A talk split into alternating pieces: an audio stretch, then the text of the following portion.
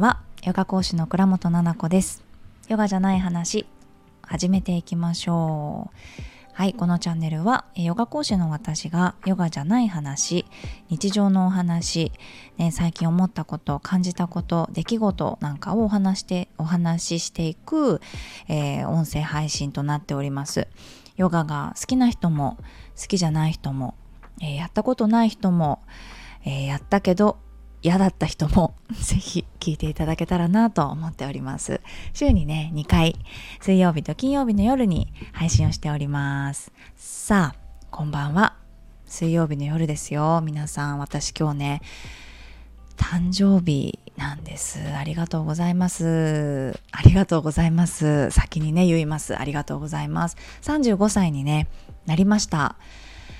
もう、何でしょう。お天気がすごく今日は良かったのでそれだけでこう機嫌がいいというかねあまり私ね記念日とか、まあ、お誕生日とかそういう日ってうんと興味ないっていうか、ね、もうラジオね聞いてくださってる方分かってると思うんですけどほとんど興味がない。で、まあ、ただの日みたいな風にね思ってしまうんだけどでも特に自分のことだとなんかそう思うんですよね。まあまあ子供のお誕生日とか大切な人の誕生日だと、ね、何か記念日だとそう思いますけど自分のことだといやいやそんなにね朝からそのお祝い気分でなんだかその三角帽子みたいなかぶって歩くわけでもないわけだからいつもと変わらない日常ですよみたいな感じでちょっとスンスンしているんだけれど今日はなんだかねすごく機嫌が良くて朝から。ゆっくりこういつもの倍ぐらいの時間をかけておもちくんとお散歩に行ったりとかでお散歩に行く前にこうパパをが、えっと、会社、えっと、仕事にね行く時間がかぶったので朝ねだからパパをこう車に送りに行きながらそんなねなんかのんびりしたあの日を過ごしていたんですね。お天気がね本当によくってもうお友達がさ本当にふざけてるから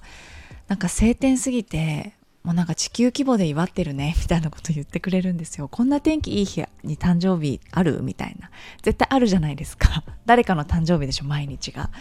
でもなんかそういうこととか言ってくれたりさ生まれてきてくれてありがとうございますとかさもう朝からね本当にその感動的なメッセージばっかりで何回もこううるうるうるうるしてしまって一人ずつのこのメッセージをね丁寧にあの読ませてもらっていますとか言ってまだ昼なんですけど今12時ぐらいなんですけどでもねあのたくさんとのいただいてですねそうあの嬉しく思ってますなんだかそうですね私はうーん駆け足で過ごしていくのがもしかしたら居心地いいのかもしれなくてっていうのもねお友達のお友達がこれラジオで喋ったかな？喋ったかどうか全部忘れちゃうんだけどカフェであの1時間とかケーキを食べてこうぼーっとするって言ってたんですよね友達の友達が。でもう私からしたらちょっと本当にそれって一回もやったことないことなんですよね。ケーキを食べたこともあるしカフェにはよく行くんですけど一人でも手に何も持たないでどこかを見てケーキを食べるっていうことがなくってあなんだか私には持ってない素敵ななんか時間の過ごし方だなって感じたんですよね。そういう自分が味わったことのない時間の過ごし方っていうのをしている人を見るとすごく刺激を受けるというか、うん、なんか自分と違う意見自分のと違う何かを好きだった人がねいた場合えー、全然違う以上丸じゃなくてうんとそれの良さを探したりとかじゃあ私がそれをやったらどうなるんだろうっていうふうに考えてみたりとかでね今年はなんか考えるだけじゃなくてそのまあ体験をしてさせてあげたいなっていう自分にいろいろなその時間の使い方っていうところ。今まで自分がこれがベストだと思ってやってきてたこともそうじゃないかもしれなくて何のタイミングなんでしょうね？35歳だからかな？なんかねすごく感じるんですよ。去年はねこんなに感じてなかったんです。今過ごしている時間の主役ってあなただよって自分が自分に思ってるんですよね。今すごく今日思ってて朝ねおもちくんと散歩していてなぜかそういう言葉がふっと降りてきて主人公は私なんだよなって。だからどういう風なペースで歩いてっていうのも全部自分で決めていいんだよなっていうところ。当たり前のことなんだけどそれをうん忙しくしてる毎日だとちょっと忘れてしまうよね。誰かの幸せをたくさん願ったりとかしているとうん。目をすごくこう何個もつけてさ2個しかないよ。怖いよね。何個もついてたら。でも気持ち的にはさ30個ぐらいついてるわけ。であの子は大丈夫かな？あこの人は今こうかなとかっていうのをやっぱりこう見ながらねいる感じなんですよ。分かりやすく言うと分かりづらいわ。分かりづらいですよねこれね。でもそんな感じ。でも一番大きいどうでかい目っていうのはやっぱり自分に向けていった方がいいのかもって35歳を境にちょっとね思ったりしましたよ。特にあの産後すぐのお母さんとかちっちゃいお子さん育てているママって大切なさ本当に可愛い子をさ朝起きてから夜寝るまでずっと目で見てるわけじゃないですか。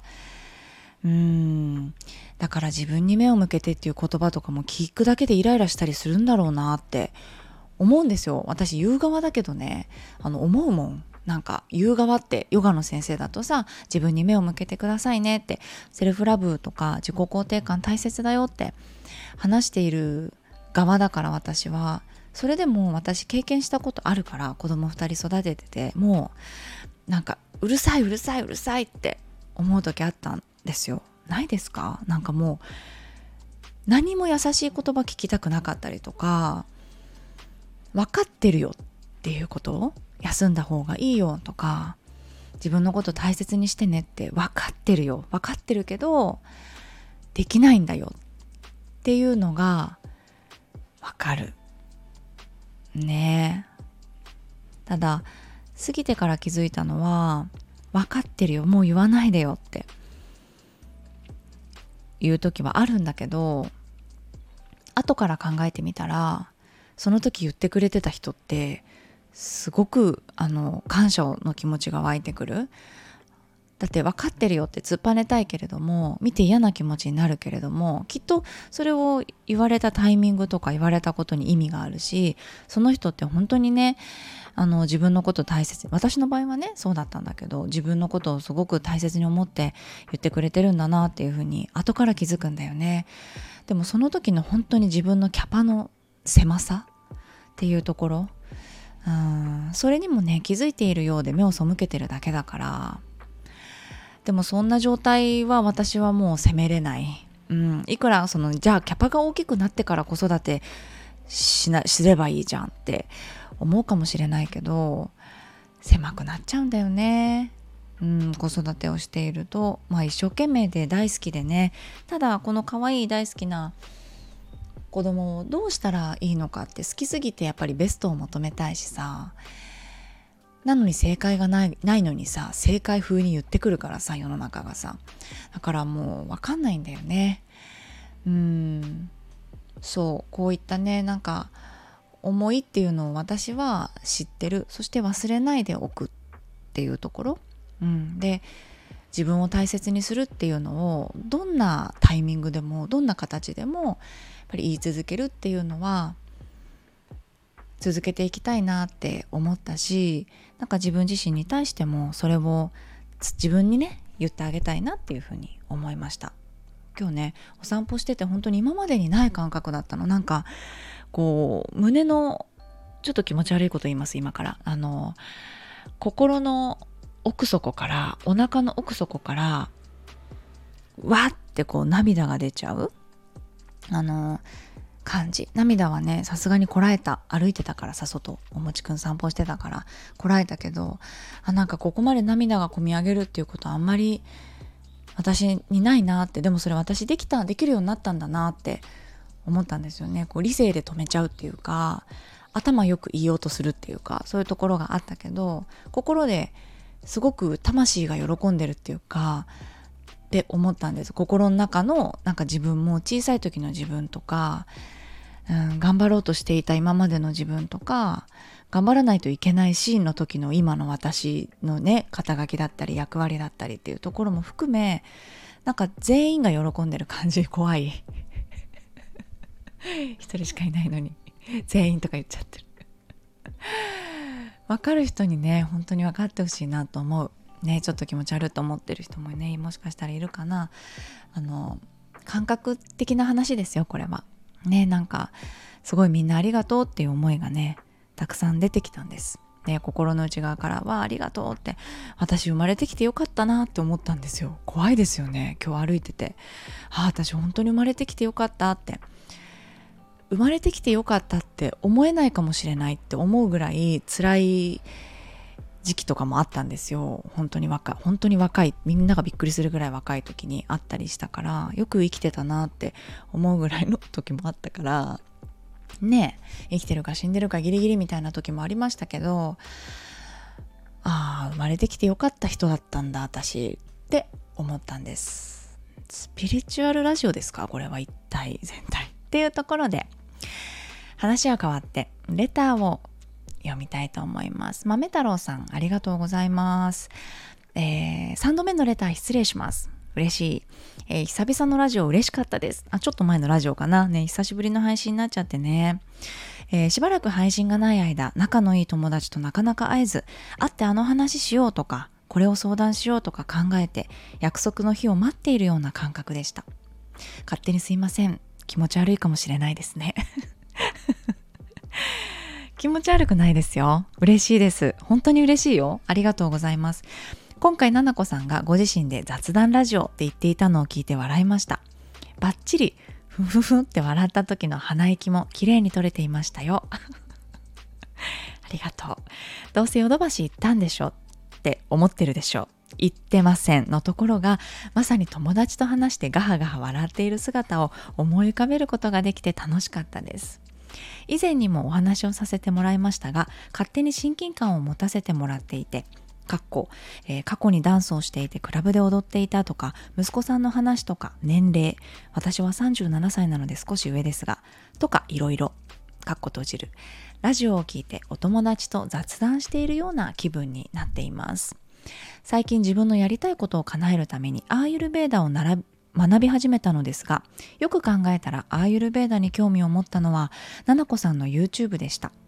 お会いしたことはないですが、ななこさんからはいろいろなものを勝手に受け取らせていただいています。改めてありがとうございます。今回はお礼が言いたくてレターしました。はあ、豆太郎さんありがとうございました。嬉しいな。なんかこの感謝のあの気持ちというか、なんだろう、お礼が言いたくてっていうのをぜひね、なんか私自分の誕生日の日に 自分に読んであげたいなっていう自意識からちょっと読ませていただきました。すごく嬉しいです。ありがとうございます。雑談ラジオねなんかね言われますよ。最近すごく言われる。確かに雑談ラジオですねって。なんか本当にななこさん一人で喋ってるんですか？みたいな。一人であんなに笑いながら喋ってるんですか？って。ちょっと引いてるよねそれ言ってる人。でもね私はそうだね。だから豆太郎さんとかその他いつもねレターくれる方とか聞いてくれてるよあ聞いてるよって言ってくれてる方に向けてこう喋ってるイメージなので私もなんか寂しくないし 恥ずかしくもないし緊張もしてないのラジオを撮る時に全然。楽しかったりしてます。今もねあのーやることがあって今日これとこれとこれをやろうかなってちょこっとした仕事があるんだけどそのね合間にとってるぐらいもう息抜きみたいな感じなんですよ私にとっても。だからねあのー、聞いていただけて同じような気持ちというかねクスクスって一緒に笑ってくれてるって嬉しいですよ。ラジオってさ本当に一方的じゃないですか配信だから。ヨガのレッスンってまあ、オンラインでねこうアーカイブとかじゃない限り生徒さんが誰がいてくれてっていうのが分かってこっちが、うんと、与えるそして受け取ってくれるっていう時間一緒に作るものなんだけれどもヨガの先生でレッスンしてますっていうのって受講してくださる生徒さんがいなかったら成り立たないお仕事だしそういう働き方をしてる人もいると思うんだけど、まあ、このラジオって勝手に撮って勝手にアップしてるから0回聞かれたとしても発信してるじゃないですか。でもさ、こうして聞いてるよって、私も聞いてるよって、言ってくれてるっていうのを知れるともう本当に嬉しくなる。目の前に人がいるのもとても嬉しいです。でも特別なのかもしれないななんか私の中で。このラジオを聞いてくれてるってなんか恥ずかしすぎてさすすすぎて全然インスタとかでさあのシェアしてないんですよ。今日撮りました聞いてくださいとかさ言ってないの。だってなんか ねちょっとあの恥ずかしいからさあプライベートすぎてもうちょっとね何かほら身のあるさ話とかをしてるならいいけどヨドバシカメラの話とかさ本当にしょうもないでしょことばっかり言っちゃってねだからね本当に知る人ぞ知るみたいな感じでこっそりね聞いてくれててもいいのにと思うんだけどこうして私にね聞いてるよって言ってくれてすごく嬉しい気持ちですありがとうございます。そう、アイルベーダね、前の YouTube でしたね。今ね、もうその YouTube なくなってしまって、また機会があったらアイルベーダについて、あのー、新しく YouTube を撮って、あのー載せようかなと思ってるんですけど今ねもう全然 YouTube あのフィットネスなんだろう産後のお母さんとかちょっと家でできる簡単なねエクササイズの動画しかアップしてないからちょっとそのなんだろうアイユルベーダのこととか載せてないんですよね。できたらいいなと思うんですよね。なんか皆さんに質問なんだけど YouTube ってどういうの見てますか？おそらく見る側の人のが多いと思うんだけど私ねそこまで見ないから YouTube なんか誰かが喋ってる YouTube とかしか見ないんですよね。例えば YouTube を見てヨガのレッスンをするって私自身はあのまあないんだよね。先生側だからっていうのもあると思うけどさ。ほとんどが自分の練習だったりもするから。どういうことをやったら楽しいかなと思ってなんかちょっとこんなことやってみたらどうですかみたいなものがあれば是非教えてもらいたいなと思うんです。私よりもさこう聞いて普段聞いてくれてる人とか見ててくれている人の方が知っている私のところもあったりすると思うんですよ私は。ね自分って自分のことそんなに一生のうちで多分一部しか知れないと思っててでも客観的にねみんなから見てこんなことやってほしいなっていうのがあったら是非あの募集したいなと思ってます。私が一つ思ったのがこうやってレターのお返事みたいになんか、まあ、産後のねとか子育てのお悩みとかを募集してそれで、うんと、お顔が見える形でこのタモリさんのマイクであのお答えしていこうかなっていうふうにも思ったんだけど必要ないかなどうかね、まあ、ラジオよりもちょっとちゃんとしちゃうと思うんだけど はいありがとうございました。レターとっても嬉しいです。またね、えっと、次の配信ではまた違うレターをお読みしようと思ってます。えー、私明日、えっと、11月3日に、えっと、コナミスポーツの、えっと、コナミスポーツ有名ですよね。スポーツクラブありますよね。そのコナミさんがヨガのライセンスっていうのを始めるんですよ。資格ね。私もヨガのライセンスを持っているんだけれどもヨガの先生になるために一定のレベルヨガ哲学だったりポーズ名もちろんねあとは怪我のリスクだったりとかこのポーズはこういう語源があって意味があってここをこう例えば股関節をこうするヒップオープニングなんかこうこうこうする。っていうポーズで注意する時はこうですよっていうのを実はね1ポーズ1ポーズ習っていたりするんですヨガの先生って。でそれを知った上で組み立ててヨガのレッスンっていうのをするんだけどそれが資格ね資格をコナミスポーツさんが作ってでも本当にヨガで一番こう有名なケン・ハラクマ先生が監修したライセンスなのですごい大人気になると思うんだけどそのライセンスのえっと、オープニングイベントっていうのに明日ね3日出させてもらいます。コナミスポーツの銀座かなの施設で。やらせていただきます。そのね項目が私ヨガ講師しながら自己肯定感のカウンセリングだったりとか講座っていうのをやってるんですけど、まあ、そっち方面でちょっとセルフラブマインド講座っていうので先生とあの春菜先生っていうね先生とコラボをしてちょっとセルフラブについて座学をしたりあとは自己肯定感のワークをしたりとかあとちょっと15分ヨガをした後にスペシャルな春菜さんの瞑想とヨガニードラもう私だったら絶対受けたいんですよ。っていうレッスンですね。私本当に生徒として受けたいな私からとかじゃなくてその春菜さんのヨガニードラとあのシャバーサナもう特別なんです。ねちょっとあのこのラジオの概要欄のところにあの春菜さんのプロフィールとイベントの詳細も貼っておきますからちょっとね見てもらえたらなって思います。はい。23日にも実はイベントをね予定してます。3日がねちょっとギリギリすぎるやないかいっていう人は23日の祭日にもねあの同じくコナミスポーツでイベントが私も出演しますので、まあ、その機会にね来ていただけたらなっていうふうに思ってますオンラインでも受講できますのであ時間あるっていう方はちょっと覗いてみてくださいねすいませんなんかお調子に乗って告知とかしちゃって はい。ありがとうございました。今回もね、聞いていただいてありがとうございました。また、あのー、土曜日かな？土曜日の夜に、あのー配信していきますので、ぜひこのチャンネルのね、フォローをお願いいたします。そして、レターも募集しておりますから、飛行機マークからお送りくださいね。早速あの、RN って言って、あの、ラジオネームっていうのすごい可愛くね、RN は何々みたいな感じで書いてくれた方たちもいて、お読みしていこうと思いますので、ラジオネームでぜひお送りくださいね。お待ちしております。それでは、えー、私は素敵な、えー、誕生日の夜を過ごしますね。皆さんも、あの素敵な夜を過ごしてください。それではおやすみなさい。